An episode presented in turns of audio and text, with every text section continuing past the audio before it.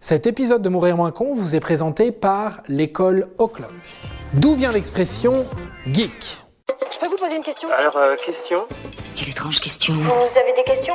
C'est l'occasion de mourir moins.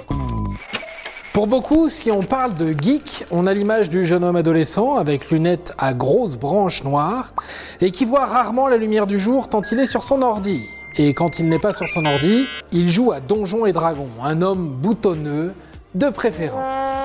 Le boutonneux Je voudrais signaler à monsieur qu'il n'a plus de boutons. Ah Et comment vous expliquez-vous ça, vous Jeune homme, devenu grand, il terminera invariablement au sein du département informatique d'une entreprise. Si telle est votre définition du geek, sachez que vous êtes un boomer. Un boomer aux yeux de ceux qui se qualifient geek. Oui, car certains sont fiers d'être geek. Ok. Je vous vois un peu perdu, et plutôt que de faire une baston lexico-générationnelle sur le qualificatif de geek, il serait pas mal de savoir si c'est un terme péjoratif. Et là, spoiler, oui, ça l'a été, ça ne l'est plus. Allez, assez de mystère, déniaisons-nous un peu.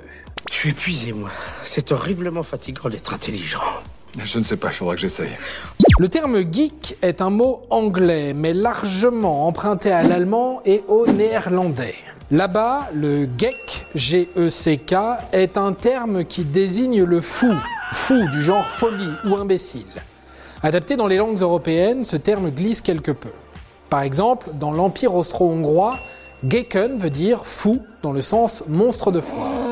On entend par là les personnes qui ont une déformation physique et que l'on exposait dans les cirques et autres foires ambulantes pour divertir des gens autoproclamés normaux.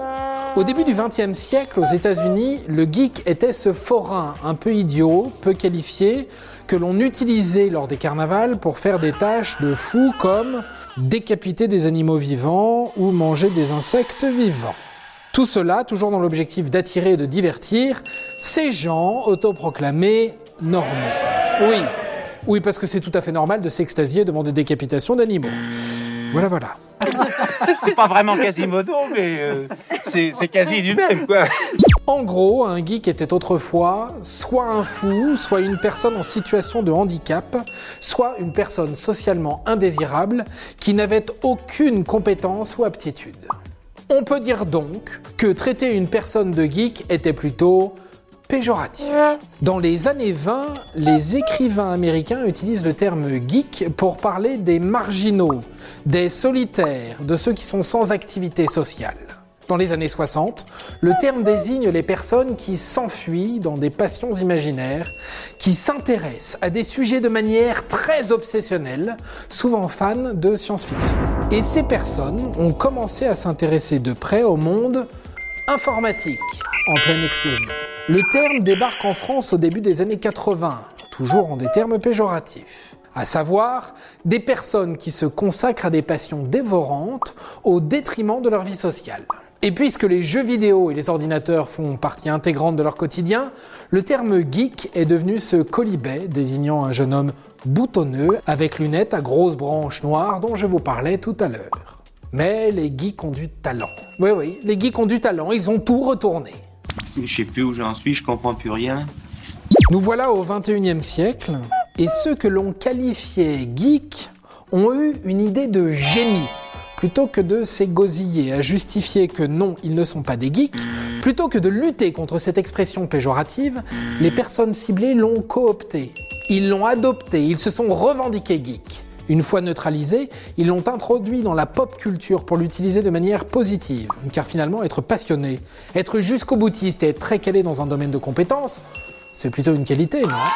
Alors oui, certaines idées reçues ont la tête dure. L'une d'entre elles est de dire qu'il faut être un geek pour faire une école d'informatique, par exemple. Eh ben non, pas forcément, même si les geeks sont accueillis avec plaisir dans les écoles tech. Mais il n'y a pas de casting de prédisposition génétique ou sociale pour intégrer une école d'informatique. C'est d'ailleurs ce que la formation école O'Clock revendique. L'école O'Clock, ce sont des formations diplômantes à suivre depuis son domicile, mais avec un énorme accompagnement humain. Et ce, quel que soit ton background. J'ai une histoire. J'ai un background. C'est la magie de la salle de classe virtuelle. Quand on sait que développeur est l'un des métiers qui recrute le plus, il faut être geek dans le sens étymologique du terme, c'est-à-dire idiot, sot ou complètement con, pour ne pas y prêter attention. Si cette perspective vous intéresse, rendez-vous sur le site oclock.io. Et voilà, Maintenant, vous savez tout. Au revoir, messieurs, dames. C'est ça la puissance intellectuelle. Sapristi Avant de partir, attends, j'ai un truc à te dire. Viens découvrir notre podcast sexo, S'exposer.